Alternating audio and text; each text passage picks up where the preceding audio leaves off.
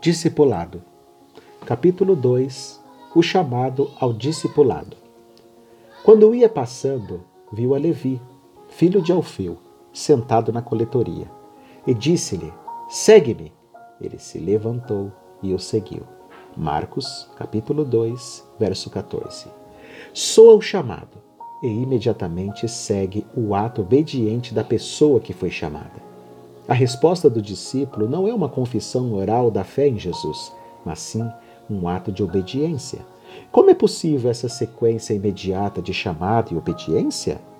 Para a razão natural, isto é chocante e ela se esforça para separar estes elementos tão intimamente ligados.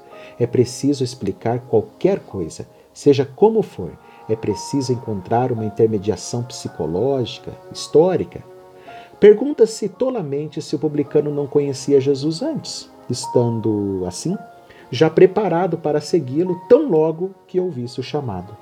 O texto, porém, mantém-se teimosamente mudo acerca deste ponto, dando toda a ênfase à sequência imediata de chamado e ação. Não lhe interessam razões psicológicas para explicar as decisões piedosas de um ser humano. Por que não? Porque para esta sequência de chamada e ação só existe uma razão válida: o próprio Jesus Cristo. É Ele quem chama e, por isso, o publicano segue. Neste encontro é testemunhada a autoridade de Jesus, que é incondicional, imediata e sem explicações. Nada o procede e nada lhe segue senão a obediência da pessoa que foi chamada. O fato de Jesus ser o Cristo dá-lhe todo o poder para chamar e exigir a obediência à sua palavra.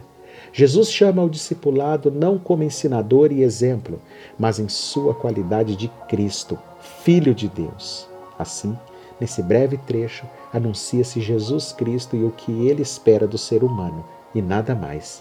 Nenhum louvor cabe ao discípulo por seu cristianismo decidido. O olhar não deve pousar sobre ele, mas somente sobre aquele quem chama e sobre a sua autoridade. Não se aponta tampouco um caminho para a fé. Para o discípulo, não há qualquer outro caminho para a fé senão o da obediência ao chamado de Jesus. Autor Dietrich Bonhoeffer